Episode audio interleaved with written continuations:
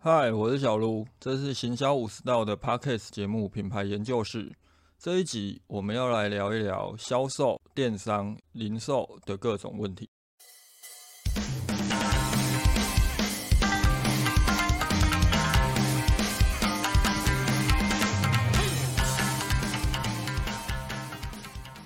感觉好像很长一段时间没有录 podcast，因为这几天实在是太忙了。我也不知道今天录完之后有没有办法立刻剪辑这一集节目哦。今天要跟大家聊东西，题目感觉蛮多的，要聊三个主题嘛。第一个就是电商的布局，它是不是存在必要性？第二要来跟大家聊一聊 Amazon 在疫情后的市场现况，就是外边都在传。阿妈总落马的这件事情，第三哦，就是 D to C 它到底是否只是一个噱头？这三件事情基本上整体上来讲是同一件事情，就是我们要来聊疫情爆发之后，特别是台湾最近疫情又变得比较严峻了，它在呃零售的布局上面有什么需要注意的？首先，现在谈第一个问题哦，电商它到底是不是有布局的一个必要性？基本上，如果疫情爆发到现在已经两年了嘛，如果到现在你们还在思考电商它有没有布局的一个必要性，我认为你们可以不用想了。首先，先来讲我个人的想法，我觉得电商它。不是有绝对的一个必要性，但是我们找不到你不做的一个道理存在。当你在疫情爆发两年之后，我们看到很多的实体经济受到冲击，而他们可能透过外送平台，他们可能透过呃布局电商去做到一个对冲，甚至是多多少少有赚回一些营业额的时候，你们还在思考哦，到底该不该做电商？只有一个可能性，就是。第一，你们对于电商销售这一个零售形式，你们还是存在着质疑的，你们呃怀疑它的效果，你们甚至于不信任。那在这样的一个前提之下，我个人对于任何你们可能会怀疑、会质疑的这一种行销工具，或者是任何的销售形式，我的建议通常就是不要做，因为你真的去做了，你也不会百分之百的去投入。第二就是你们可能也没有真正有那个执行力，可因为电商说真的，它还蛮复杂的，它可能需要广告投放，它可能需要一些呃包货出货，你你要去负责操作很多的东西。它跟传统零售，你只要把店开了，可能就会有客人经过，你还可以直接面对客人，对他介绍商品，对他进行出购，它它的形式是很不同的，所以。在这样的情况之下，如果你们对电商存在怀疑，甚至你也没有那个执行的动力跟动机的时候，OK，那就是不用做。我觉得电商它没有绝对一定要存在一个必要性，特别是哦，你们现在其实如果才刚切入进行电商的时候。它跟已经开始布局两年甚至更久的相比，会相对困难很多。因为在后疫情时代，电商它其实存在着比实体的零售还要更多的一个隐形成本跟风险。我们举例来讲，呃，不管是实体店家还是电商，其实都面对在这一年多来，我相信大家都面对同样的一个问题，就是。呃，原物料一直不断的上涨，可能今天呃某个厂商跟你讲，哎，我们要涨价了，不好意思。结果好过了几天之后，另外一个厂商又来跟你讲，他们要涨价了。一下是呃原物料，一下是包材，一下是你们的物流厂商。过去大家都认为，我开实体店，我要有店面的租金，我要请人，我要请员工，我有人事的成本，所以他投入的成本会比较高。但相对来说，你们可能在原物料、你们在商品的销售上，你们只有生产成本，你们只有原料的成本。但是电商不一样，电商在后疫情时代，第一，你包货你需要包材；第二，出货的时候你需要物流。所以这两段电商多增加的成本，其实就存在着很多的变因，因为你的包材价格可能会不断的提高，物流的成本会不断提高。这个时候，客人如果跟你退货，你又会有逆物流的成本，你又会有包材损坏之后无法再重新使用的成本。所以这个时候在投入电商还会是一个好的时机点吗？除非说你的实体的销售真的已经受到疫情影响，有很大的一个冲击了，这个。状况之下，你可能可以考虑一下。相对来说，其实虽然在这一波疫情爆发之后，比去年还要来的严峻很多，这是在我们前面录过的几集关于疫情行销的 podcast，其实我就有提到了嘛。但老实讲哦，现在的消费者的心态也已经跟一年前有很大的不同了。相信大家应该都有发现，就是呃，餐厅都还是很多人在排队。那澎湖花火节了，呃，还是很多的人去看烟火嘛。虽然跟过去相比，可能人数有少了五成，又或者少个六七成，但很多的消费者的心态还是觉得，哦，我都已经打完三剂疫苗了。我为什么还要担心？所以他们还是，特别是欧米孔，它大多都是轻轻症居多，所以消费者他多多少少还是会比较没有这么大的恐慌，但还是有两个拐点哦，可能会为电商带来一波红利。首先，我们在先前的呃，我在 IG 的那个每日观察跟行销提醒的地方，我就多多少少提到，当。每日确诊人数破万的时候，可能消费者会产生一波的恐慌，这也已经验证了。就是当呃我们首次破万，特别是这两天，哎，已经逼近要两万的时候，餐厅的人数有变少了。包含了我朋友昨天他去看电影的时候，虽然是上午的时段，但是整个电影院里面就只有他一个人，他包场。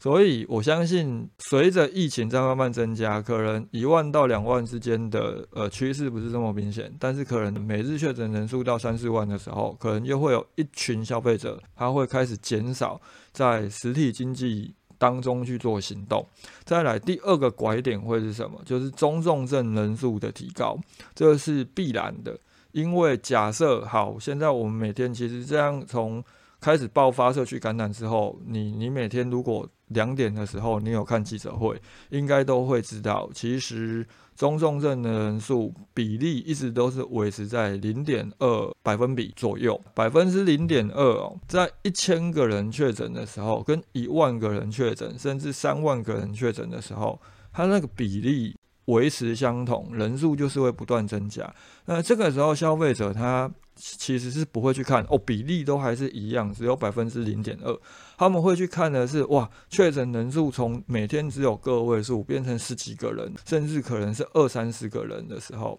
就是中重症的人数可能变成二三十个人的时候，他们会进一步的恐慌。这个时候可能线下的消费情况会再减少一波。那这个时候电商其实就可以从这两波拐点当中去获得。一些红利，照理来讲，接下来第二季到第三季的时候，可能第三季的初期，也许是七月、八月这一段期间，可能还会有一些电商的拉扯掠夺机会，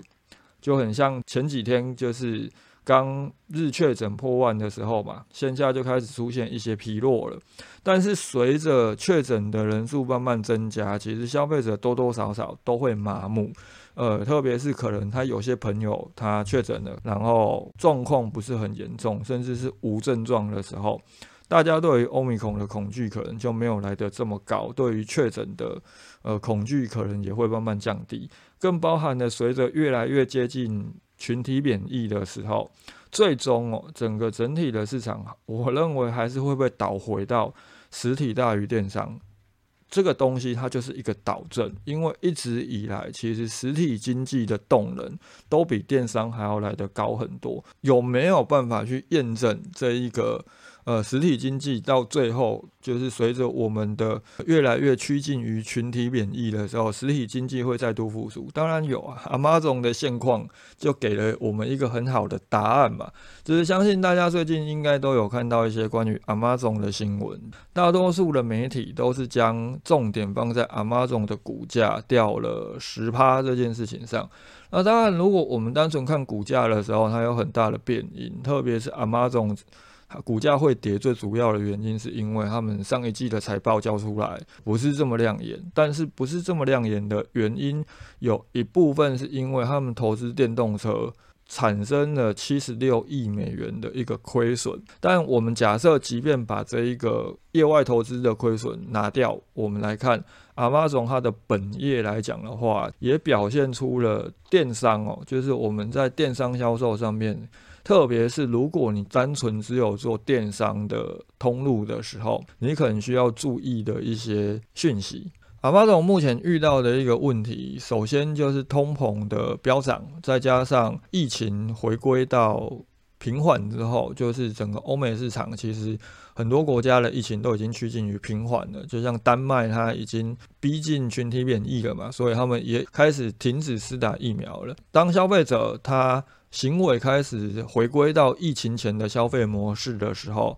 就导致线上购物开始降温。再来就是说，上一季哦，我们再来看几个数据。上一季 Amazon 它的销售成长只有七点三趴，这是从二零零一年以来最慢的一个增长，也是 Amazon 首次哦连续两季的销售年增率低于十趴。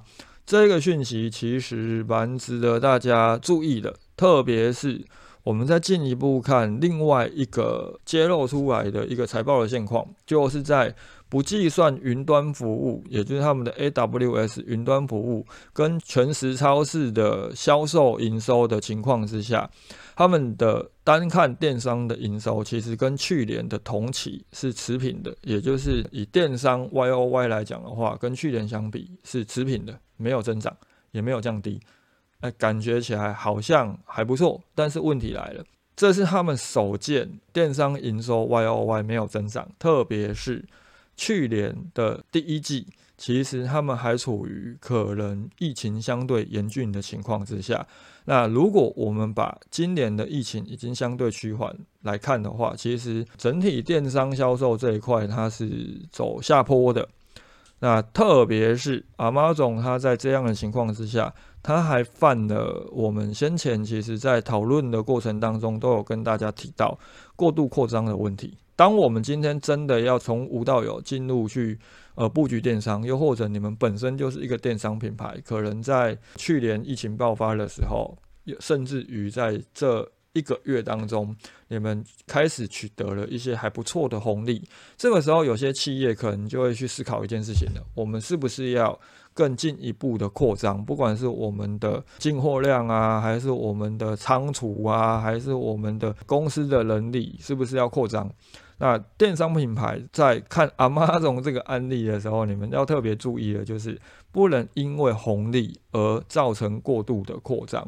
阿妈总他这一次的财报，呃，显现出来的问题有，首先第一就是电商销售已经趋缓了嘛，所以他们没有产生太明显的增长。再来，他们在过去两年疫情爆发期间。快速的扩张，造成了他们目前的仓储空间过剩，他们的仓储平效比在降低当中。其次就是他们在过去两年雇佣的员工数量增加太多，他们过去两年呢雇佣了七十八万人，使公司的总能力达到一百六十二万人。等同于他们光是过去疫情这两年期间所聘请的人力，就已经逼近他们过往这么多年来的人数。Amazon 也算是美国聘请的员工数量算第二大的一家公司。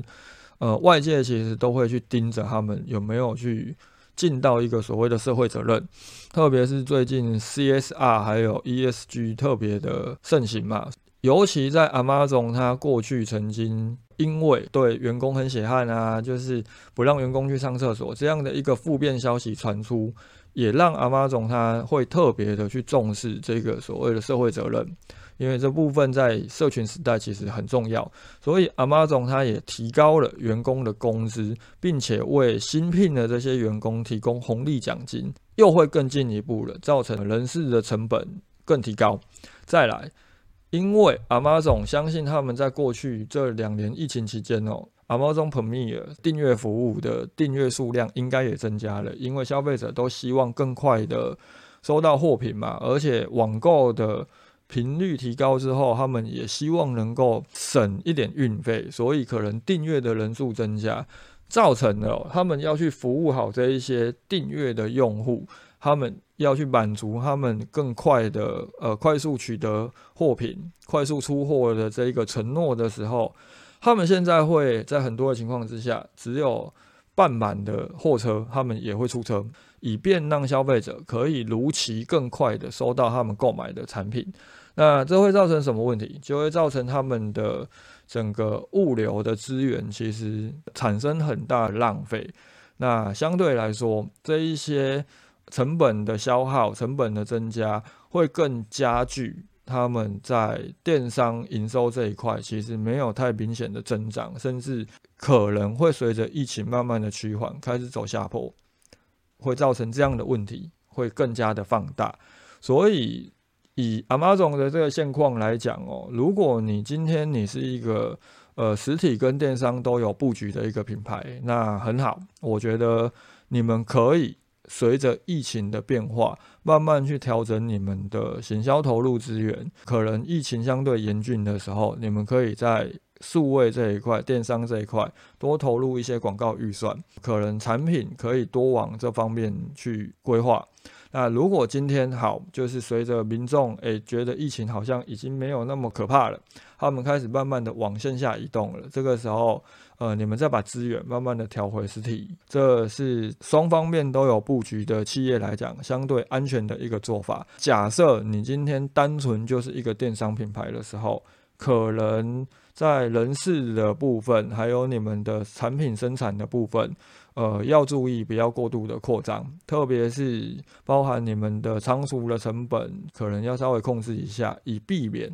当电商这一块开始因为整个市场被导正，而不像去年，又或者不像这几个礼拜来的这么蓬勃发展的时候，你们可能会产生过高的一个囤货成本，又或者广告成本，可能要稍微控一下，以避免过度的浪费。最终来讲哦。我们讨论到了电商的必要性，可能这个时候，呃，也许有些人，你们最近就会看到 D to C，它又开始被拿来讨论了，就会变成，哎，D to C 会不会是台湾电商未来的一个趋势？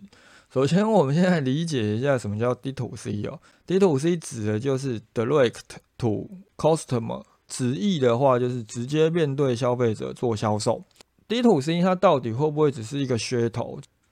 换一个角度想，我先前在 Clubhouse 开房的时候，其实就有讨论过 D to C。我个人认为，D to C 如果放在台湾市场来看的时候，其实它会相对的找不到一个切入点。特别是如果你是一个台湾在地品牌的时候，其实我们一直都本来就是直接面对消费者做销售了。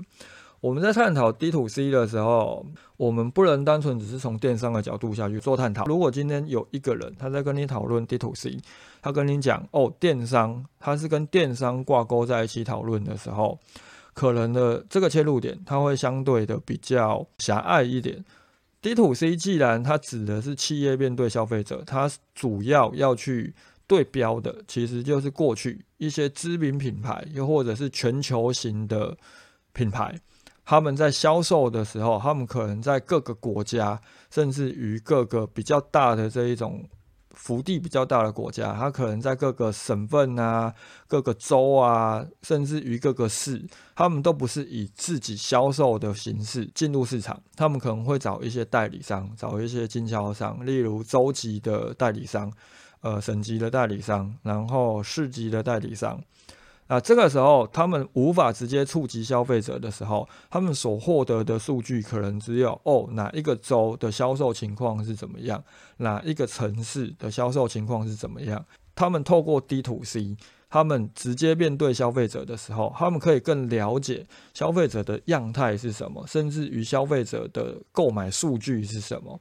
所以 D to C 它不单单只能从电商的方式来进行。我今天直接在各个国家、在各个州、在各个城市当中，我设立所谓的分公司，或者是隶属于总公司，可以直接管理的这一些管理人员、这一些区域销售人员。我透过他们去管理各家分店，甚至每一家实体的分店都是我的直营店。我也透过电商。我在各个通路平台当中去建设我品牌的旗舰店，这一些来自于实体店的，甚至来自于各个通路平台的，来自于我自己品牌官网的销售数据，我通通都可以收集起来，甚至我有一套自己的系统去管理各个不同的线上以及线下通路的销售数据，我可以更完整的去了解我的消费者。去了解什么样的产品在什么地方会比较好卖，去做到前期的布局，这其实才是品牌规划 D to C 的一个重要价值。也就是说，D to C 在台湾这么小的一个市场哦，除非他在台湾没有设立所谓的管理的分公司，否则相信所有的企业，你们应该都是 D to C。特别是如果你就是一个。呃，小品牌的时候，你根本不可能在每个，呃，我在台北找一个代理商、经销商，我在高雄再找一个代理经销商，不可能嘛？你们一定是统一管理。所以 D to C 它到底是不是只是一个噱头？从大部分的情况之下，它确实是。只有一种情况之下，它可能诶有发展 D to C 的一个切入机会点，也就是说，好。一般来说，有一些品牌，他们可能只有卖单一类型的产品，例如像，呃，我就是一个零食品牌，我就是一个食品品牌，又或者我只有生产泡面，我只有做拌面，那我我就是一个饮料品牌。那这个时候，像这类的食品品牌啊、饮料品牌啊、饼干品牌，他们可能过去产品的布局相对的小，所以他们没有办法撑起一家。实体店没有办法撑起一个店面的时候，他们一定都会去仰赖一般的所谓的连锁通路，除非说他们可以跟易美一样，选择去开立一个所谓的超商通路。就像易美，它有自己的食品，它有各种自己的产品。但是如果当我们今天走到易美的门市，可以发现到易美不单单只有卖他们家自己的东西，他们其实还有上架很多其他品牌的饼干啊、饮料。多数的企业其实过去去不太会愿意做这件事情的时候，最主要的原因就是投资报酬率太低。那这个时候，他们其实可以透过电商。他可以透过电商开立一个所谓的品牌的官方商城，他甚至也可以在各个电商平台上面开立一个品牌的旗舰店。那透过这样的方式，他们去进行 D to C 的时候，可能就会有相当大的一个切入机会，因为他们在。传统的通路当中，他们一样可以透过销售产品去触及消费者。这个时候，他们在自己的品牌通路上，他们要玩的东西就不再只是销售产品了。他们要思考的是，有没有办法透过自己，透过 D to C 直接触及消费者这样的一个销售模式，去做到更好、更属于品牌独有的一个服务，因为。多数这一种单一品牌，其实如果他们在线下的通路布局已经相对完善的时候，贸然的只是去做电商，会遇到什么样的状况？消费者他找不到一个为什么要在你的电商网站上面购买的一个理由。我走出门，我走到附近的超商、超市，甚至于我要走到量贩店去做购买，都相对方便的时候，我为什么要在你的网站上面购买？我还要等二十四小时才能到货。这个时候，企业哦，即便你想要直接面对消费者，你希望去取得这一些消费者的第一方数据，但是你的理由是很薄弱的。这个时候，你发展 D to C 或许不是噱头，但是你找不到一个好的切入机会点。相对来说，如果你在你的品牌官网上面，甚至你的你在你的各个通路平台上面的呃品牌旗舰店。你都可以推出一些独有的服务，不管是商品组，还是你去推行各种一般的实体店家可能没有办法购买的商品组合，甚至是服务型的商品，你直接透过提供一些服务，在你的官网上面上架，就很像桂冠，他们就有在他们的商城上面提供订阅服务嘛。透过这样的方式，你给消费者一个到网站上面购买的理由的时候。呃，你要去发展 D to C，它会相对的比较有着力点，你也比较能够去取得实际的订单。否则，如果说好，我们回到前前面跟大家提到的这个议题，电商是不是有发展的必要性？呃，当然有，但是如果你单纯只是想要去做电商，而没有去做到直接面对消费者可以提供什么样的服务，没有从这个层面下去做思考的时候，其实你的电商网站到最后的结果就会变成是。只是好看，只是想跟整个市场想要跟消费者证明，诶，我们有电商喽，我们有自己的销售网站喽。但是消费者他并没有去你们的网站购买的理由，那其实就没有太大的一个意义存在。以上哦，就是我们今天刚好趁着哦，最近疫情又变得比较严峻了，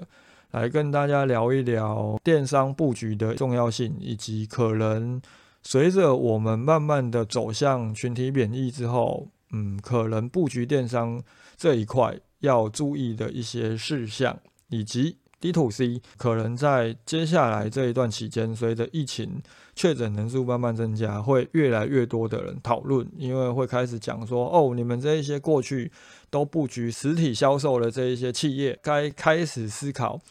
呃，是不是该直接面对消费者喽，去做 D to C？这个时候 D to C 应该怎么去切入？呃，我觉得也是一个很重要的重点。直接面对消费者，并不是只有做电商网站就好，我们还要去思考消费者为什么要直接跟你买的理由在哪里。好，那针对今天探讨的这些主题哦，如果大家有什么问题，也都欢迎可以提出来。以上，那我们今天就讨论到这里，大家拜。